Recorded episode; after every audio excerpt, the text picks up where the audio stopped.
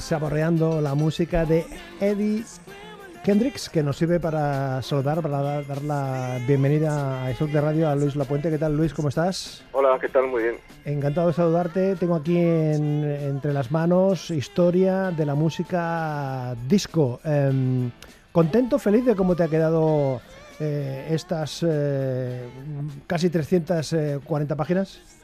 Sí, la verdad es que estoy contento porque mm, en contra de libros anteriores que he escrito sobre la historia del soul, que, es lo que más me gusta, del género que, que, llevo dentro, pero hay muchas historias del soul, hay muchos libros y mucha información publicada en todo el mundo y en España también. Sin embargo, sobre la música disco, mm, quizá porque es un género que ha sido apestado, digamos, desde, desde los aficionados más puristas, pues no había nada, no había nada publicado en, en, España ni, y, en, y en el mundo anglosajón había apenas cinco o seis libros que tocaban muy tangencialmente pues todo el territorio de lo que la música disco que se hizo en, la, en Europa, ¿no? Y entonces me parecía que era un reto que había que, que, que, suplir y además, bueno, pues es una música que siempre me ha gustado mucho y creo, creo que merecía la pena el reivindicarla, ¿no? Estaba mirando en la reseña del, del, eh, del, libro que pone Luis Lapuente, eh, Madrid, médico y periodista musical. Eh, si, si, desde el punto de vista médico de salud musical, la música disco en el siglo XXI, ¿cómo anda de salud, Luis?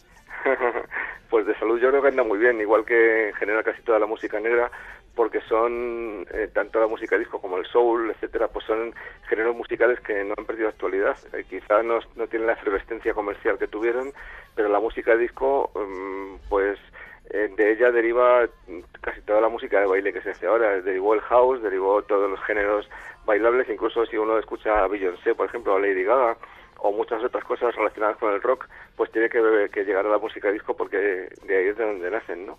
Oye, he leído por ahí, te he leído a ti o he escuchado en algún sitio que tú desde bien jovencito, eh, cuando veías en la portada de un disco una persona negra, ya te comprabas el disco. Sí. Casi, casi, ¿no? Casi, casi.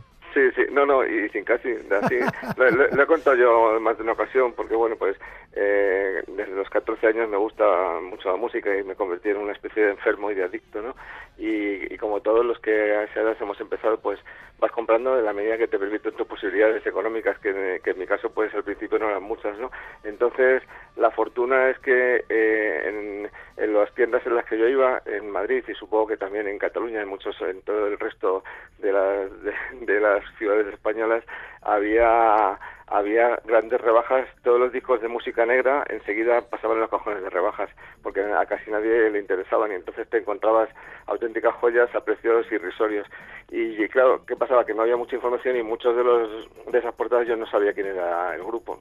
Pues así me compré los primeros discos de los Ohio Players o de, o de otros muchos grupos que luego he descubierto que eran estupendos y, me los compraba ciegas y casi prácticamente siempre acertaba. Mm.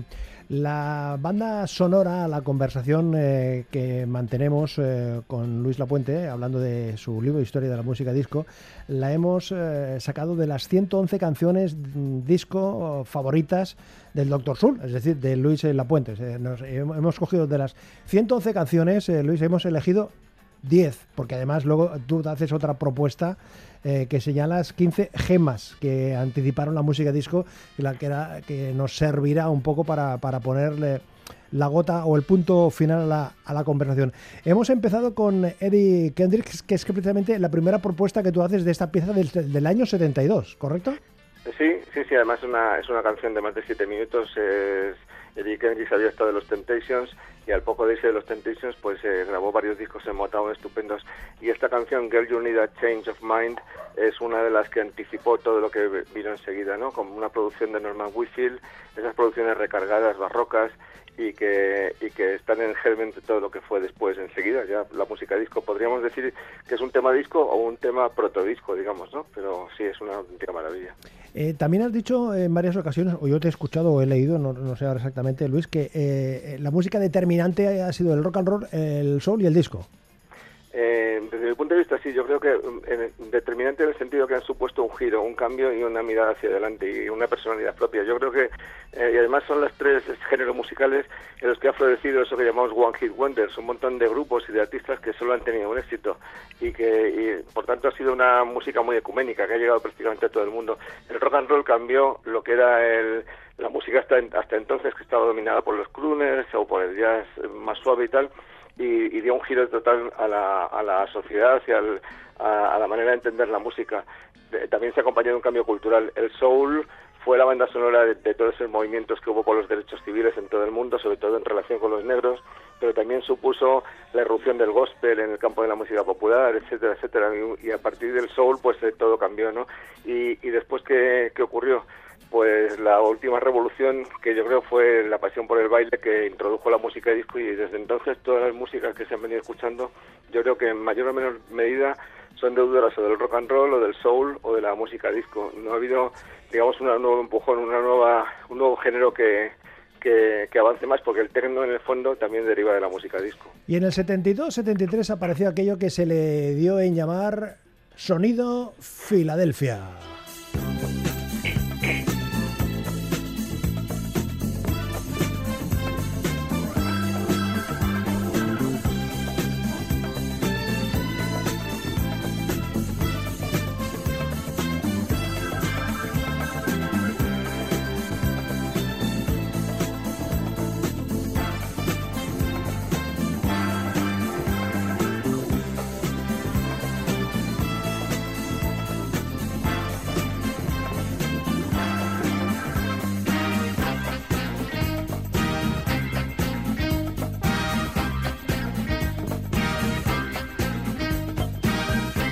Esto es una singularidad, ¿no, Luis? Que, que un instrumental se convierta en un éxito en, en, las radios y en las pistas de baile, ¿eh? Sí, sí, sí. Bueno, casi casi eso lo ha ocurrido también en esos géneros. En el rock and roll hubo varios instrumentales, en el Red River Rock, por ejemplo, hablo de memoria, y en el soul también, con Booker T and the y la música de disco. Sí, sí. Pero es verdad que quitado esos géneros es difícil que un instrumental cale tan, de una manera tan potente, quizá por la propia potencia de, de la música ¿no? que, que lleva. Claro, eh, cuando eh, aquí se le puso, bueno, aquí, bueno, yo creo que también fue en Estados Unidos, ¿no? Que se le puso la sí. etiqueta de sonido Filadelfia. ¿Era sí. una, una, una, pura estrategia comercial? Bueno, sí, era una manera de, de, de en, en, el campo del soul, pues el sonido Motown estaba claramente en Detroit, en Memphis estaba todo eh, pues el sonido Stax, etcétera, y yo creo que los que llevaban el sello Philadelphia International Records decidieron que esa iba a ser la marca de identidad suya. Entonces, cuando uno escucha estas producciones de de MFSB como lo que estamos escuchando, los OJs y tal, y inmediatamente lo identifica con algo, y ese algo es eso, sonido Filadelfia, que es como lo llamaron ellos, ¿no? La música disco, eh, Luis, que ha tenido entre algún sector de la sociedad norteamericana y de aquello que diría del mundo, mundo mundial, no ha tenido muy, muy buena prensa, ¿no? Recordemos aquel episodio en el estado de béisbol de, de Chicago, ¿no? Cuando se quemaron sí. tantos eh, discos de, de música disco. Sí, eh, eh, claro, subió, subió de una manera tan imparable eh, el auge comercial y, y, estético de la música disco a mediados de los años 70 que de algún modo desplazó todo el universo del todo el punto de vista del rock hacia y de otros géneros hacia eso, ¿no? Y entonces hubo gente que, que no que no le gustaba y ahí se formó un movimiento porque además la música disco tenía un componente también hedonista y liberador importante, ¿no? Eso era mal visto por algunos sectores más conservadores que decidieron que el rock era un ter territorio más confortable, ¿no? Y entonces eh, efectivamente surgió aquel movimiento, el disco apesta, es como lo llamaban, y, organi y, organi y organizaron aquella noche en un estadio de béisbol unos locutores de radio que decían que todo el que fuera con una, un vinilo de música disco y lo rompiera allí, pues que iba a recibir una entrada gratis para ver el béisbol, ¿no? Y se armó la de Dios aquello, claro. Música, que suene.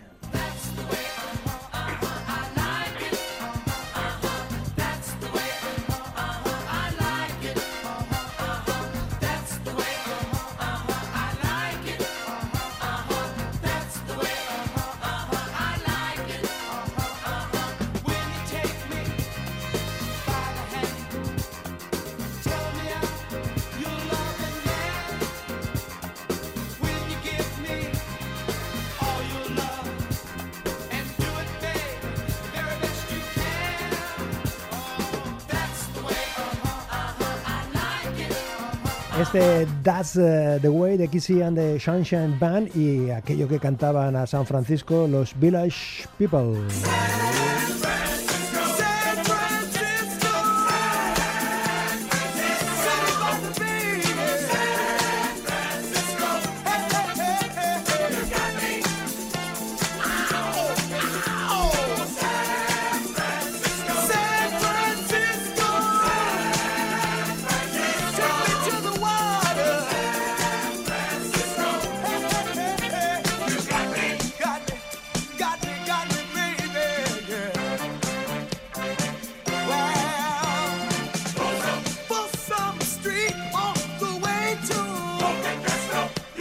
Tanto Village People, eh, Luis, como los Kissy and the Sunshine Band, eh, también le tienen un, aire, yo no sé si más divertido, pero más desenfadado a, estas piezas. ¿Sí? ¿Sí? sí, sí, En el campo de la música disco, evidentemente había mucho, mucho, mucho de la historia del soul, ¿no? Pero ahí no hay que olvidar que en la música disco participaron activamente, tanto como oyentes como como practicantes, dos colectivos mm, diferentes a los negros, que eran los gays, los homosexuales y, y los latinos. En el caso de Casey and the Sunshine Band eran blancos, pero estaban en Miami, donde había una población latina, y Village People en San Francisco, que eran eh, eh, iba dirigido a la comunidad gay. Y ahí, quizá por la propia idiosincrasia, había un componente de hedonismo y, de, y un componente lúdico muy, muy acentuado, sí, de diversión. Oye, ¿te costó mucho convencer a Giorgio Moroder eh, y, al amigo de Kid Creole para que te hiciesen una introducción en el libro? Que menuda introducción, ¿eh, amigo? Menuda introducción, ¿eh? Pues sorprendentemente no. A ver, eh, yo pensé que, quise entrar en contacto con algunos de, los, de mis favoritos o de las personas que consideraba importantes en este campo y entonces conseguí los correos electrónicos por medio de sus agentes, pues tanto de, del agente directo de George Moroder, que es su esposa, de, de que también es su esposa, y también de, de del bajista de Chic, de Nile Rogers, y de Gloria Gaynor no lo llegué a conseguir, así que mandé tres correos electrónicos y el de Chic me contestaron después de muchas vicisitudes que Neil Rogers no escribía eh, nunca prólogos ni nada, y sin embargo Moroder me me dijeron que estaría muy contento de escribirme algo, pero que le, que le sugiriera yo algo. Entonces yo le sugerí varios textos y él cogió el que más le gustó, lo modificó muy poquito y ya está. Y sin embargo, Keith Criol me mandó él un texto muy cariñoso, que es el que eh, aparece traducido en el, en el, libro, e incluso me escribió su hermana, que había sido que había, había sido una de las Coconuts y, ya no, no, vive con él, vive en otro sitio, y me mandó un, un correo electrónico diciendo que estaba muy agradecida por haberme acordado de su hermano y tal, y la verdad es que fue muy muy entrañable, ¿no? Sin rencor, chic.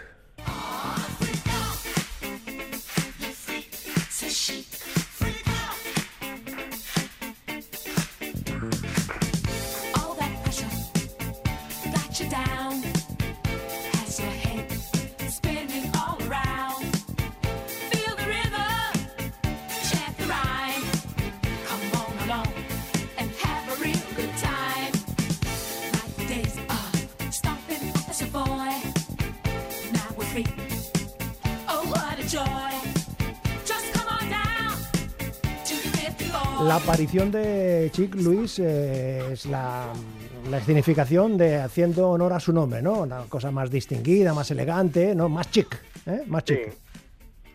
Sí, ahí, ahí digamos, en el, campo de la moda también, como en otras músicas, ha sido importante y fue importante la música disco.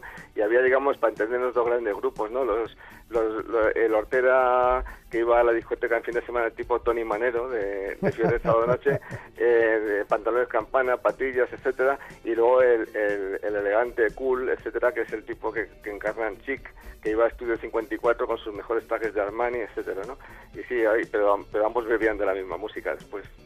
Una parte importante, destacada de, esta enciclopedia, de, la historia de la música disco, es lo que donde se detiene especialmente eh, Luis Lapuente en aquello del eurodisco. ¡Hombre! Humberto Tozzi.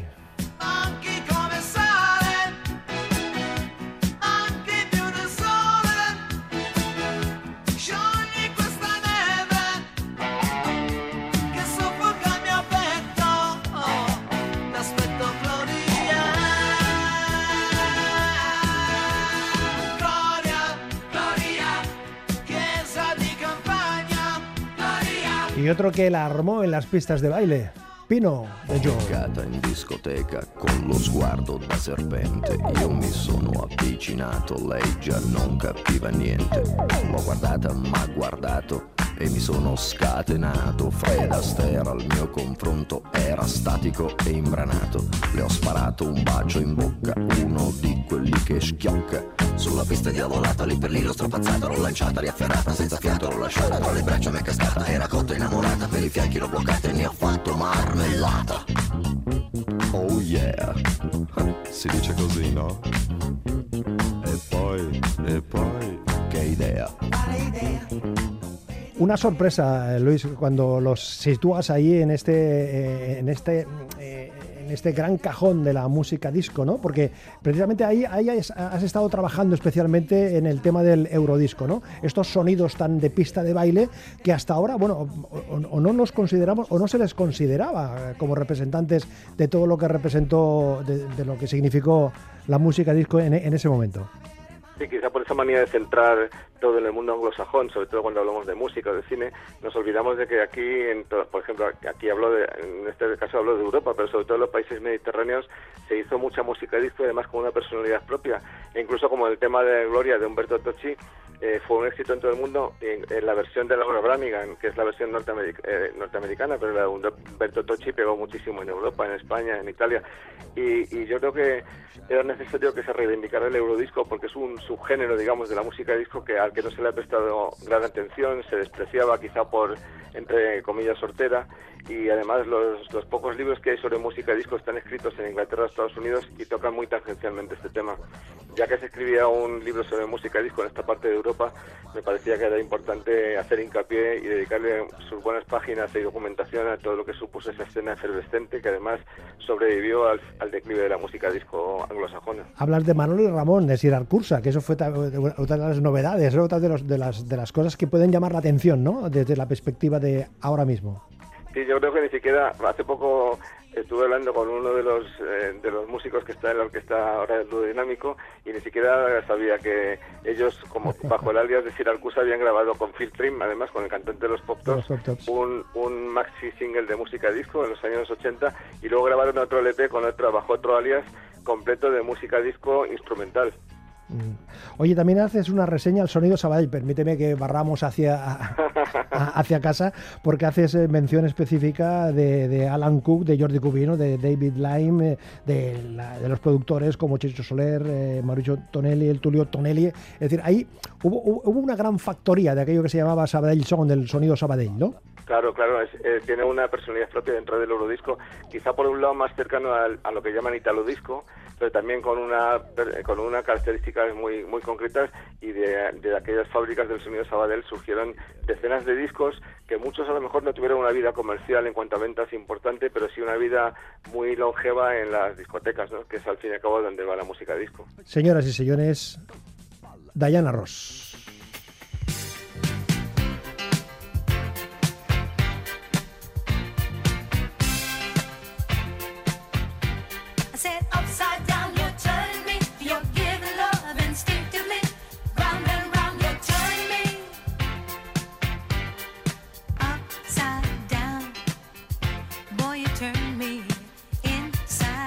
Luis, ¿es mucho decir que es la señora de la música disco? ¿Es mucho decir?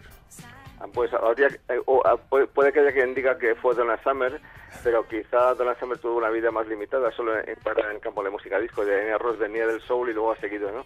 Pues si no es la señora, es una de las tres o cuatro señoras grandes de la historia de la disco. Y sobre todo este disco que le produjeron Nile Rodgers y Bernard Edwards es maravilloso. Y claro, tenemos que hablar también de Michael Jackson.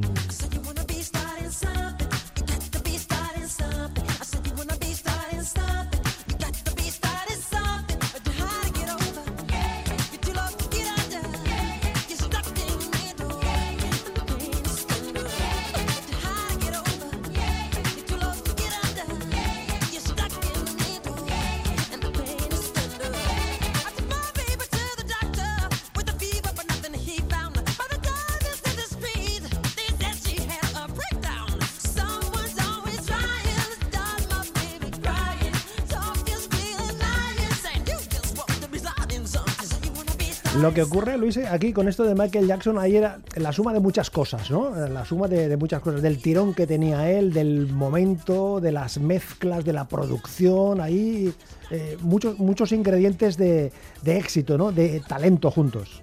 Claro, él, bueno, él ya era una gran figura, sobre todo porque también hizo mucho soul y mucha música disco con los Jacksons, con sus hermanos. Por ejemplo, aquella de echarle la culpa al boogie, ¿no? Como Hombre. se produjo aquí. Sí, sí, sí, sí, pero, claro, luego en solitario, pues aquellos tres álbumes que le produjo Quincy Jones. Of the Wall, Thriller y Bad, pero especialmente el primero, eran estaban encuadrados en, en- entre lo mejor que se ha hecho en la música disco en todos los tiempos, ¿no? Y hablando del Eurodisco, Olvido Gara, Berlanga, Dinarama.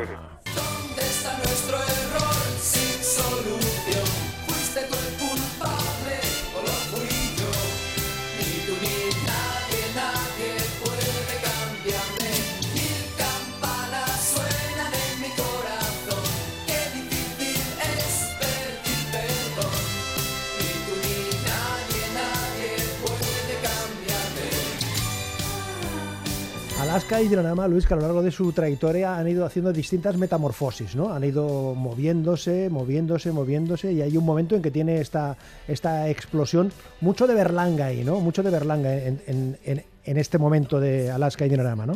Sí, mucho de Berlanga y también Berlanga luego ha hecho, hizo en solitario cosas Sí. también muy disco y Alaska y, y Fangoria también, claro. También, también, lógicamente. Y luego, luego a partir de ello creo que, que Berlanga hizo más cosas de pop también, pero Alaska y Fangoria se dirigieron directamente a la pista de baile, pero este disco que, que estamos escuchando que es del año 84, cuando ya la música disco anglosajona estaba en declive, sin embargo aquí estábamos pues eso con esta auténtica maravilla que no tiene mucho que envidiar al sonido de Filadelfia, por ejemplo. Totalmente, ¿no? Totalmente, totalmente. Y luego ya llegamos al, al- al momento que, que en esa selección que, que tú has, que tú has hecho, que no te quiero preguntar eh, eh, cómo te lo has, eh, decir, mm, si te ha resultado difícil, bueno, difícil no, imposible seleccionar 111 canciones, a nosotros nos ha resultado realmente un gran esfuerzo determinar 10 y luego buscar esas 15 gemas. ¿Qué, qué es lo que tenemos ahí? Eh, ¿Qué es lo que tenemos en, lo de las 15, eh, en lo de las 15 gemas, eh, Luis? Pues intenté, como claro es muy difícil establecer los límites en, eh, en los que se movió la música disco, intenté mm, eh, seleccionar 15 canciones que, que a una persona, tanto un experto como un no experto, eh, le, le hagan, le den una idea de, de, de por dónde se movía los, la música antes de la música disco y cuáles eran las, las pistas que iban a conducir a, a ese género, ¿no? Y son canciones que quizá podríamos sería difícil decir que son exclusivamente música disco, pero sí que en cada una de ellas se ve que hay algo que está empujando a la música popular hacia ese campo en el que luego germinaría a principios de los 70 mediados, ¿no? Isaac. Y, Sí. y ahí hay cosas como eso que vamos a escuchar ahora, claro. Oh. Who's the black private dick that's a sex machine to all the chicks? You're damn right.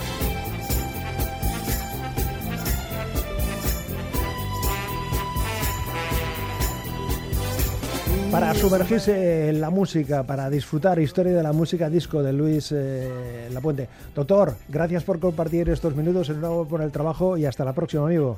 Pues muchas gracias, nos veremos otra vez seguro, hablaremos más veces. Viva la música, amigo. Eso, vivamos la música. Who's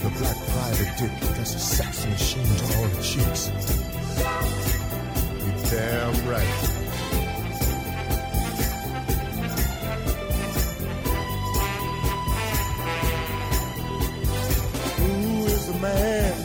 risk his neck for his brother man? You dig it?